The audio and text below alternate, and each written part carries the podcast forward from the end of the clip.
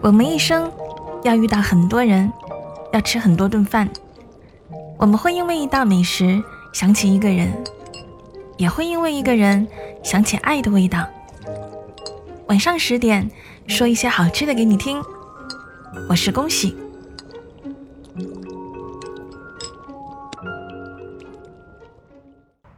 你有多久没有抬头看看天空中的云朵了？朵朵就是一个忘记看云的人。二零一三年，朵朵离开大学，成为了北漂的一员。在离家两个省的距离，发展程度，却仿佛是在另一个世界的城市里。他开始了新的生活。朵朵还很小的时候，他是一个喜欢看云的孩子。那几年，父母很忙，忙到顾不上他，只能让他和外婆一起生活。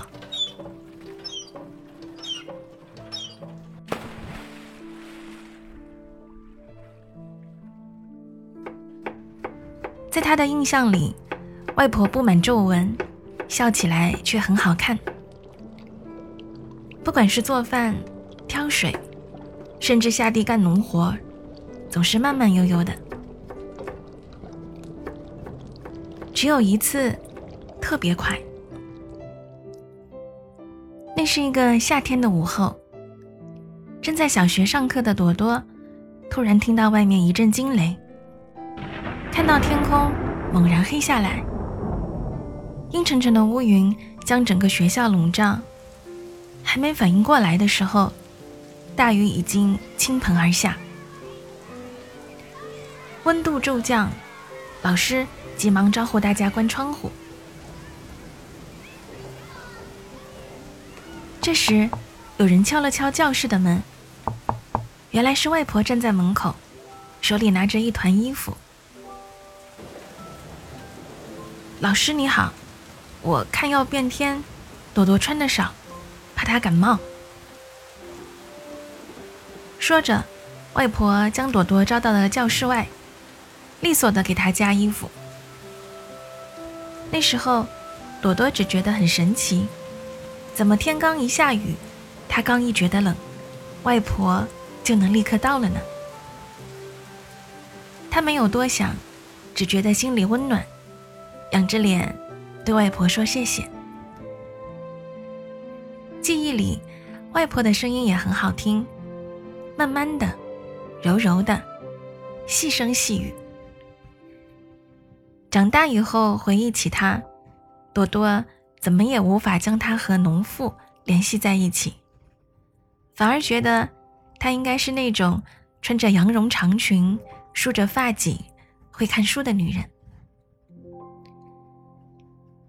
之所以会这么觉得，大约是因为外婆很特别。他喜欢看云。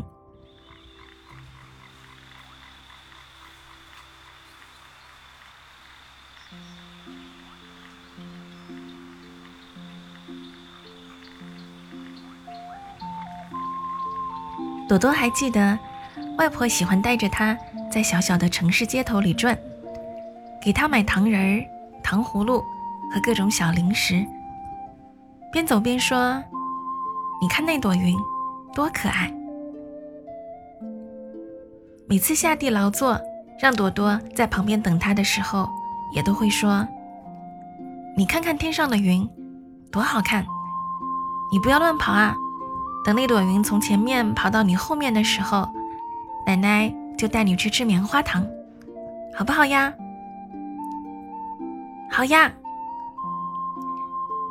每到那个时候，朵朵都特别期待，因为她最喜欢的就是离家里一条街的拐角，一个胖叔叔做的棉花糖格外的好吃。胖叔叔有一台大大的机器，机器转呀转，糖丝丝就在里面出现了。然后胖叔叔拿一根小棍子。在里面晃着晃着，那个糖丝丝呀，就渐渐变成小小的一团，最后变成又圆又轻又好吃的棉花糖，送到他的手上。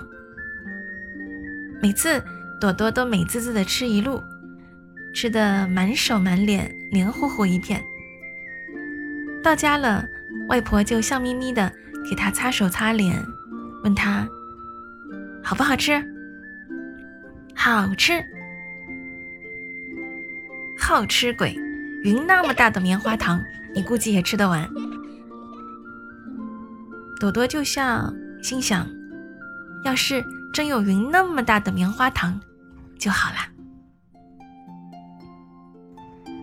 因为外婆，因为等待外婆的那些时光，朵朵越来越喜欢看天上的云，轻如柳絮的，又厚又重的，长得像动物的。每一朵都带着甜丝丝的味道，成为漂浮在童年记忆里的一场梦。这场梦跟着外婆的离开一起结束。小学没有毕业，外婆便走了。然后朵朵回到了爸妈的身边，换了学校继续读书。再然后离开家里，到另一个城市工作和生活。朵朵不记得是从什么时候开始，自己再也不吃棉花糖了。当然，也很少再抬头看看天上的云朵。新的生活，新的挑战，新的挫折，交织在每一天、每一个小时、每一次呼吸里。就连外婆忙碌的样子，也被一点点的埋没，忘了很久。直到有一天，因为项目被抢，朵朵和领导大吵一架。冲出办公室的时候，他心里苦闷和憋屈，只觉得心力交瘁，不知道希望在哪里。他抬起头，不想让眼泪掉下来，却突然看到一朵云，隐隐约约像一朵花，漂浮在天空中。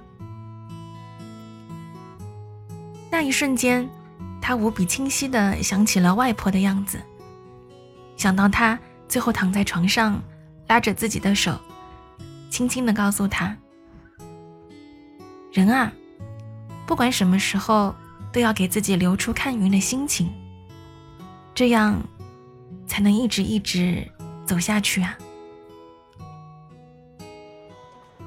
拼命忍住的眼泪，就在这一瞬间流下来。他在喧嚣的异乡街头，无声的哭了出来，却不知道为何，心里满满的全是力量。那天起，朵朵成为了一个爱看云的人。对我们来说，偶尔给自己买一个棉花糖吧，那里面也许藏着我们的童年。和重新出发的力量。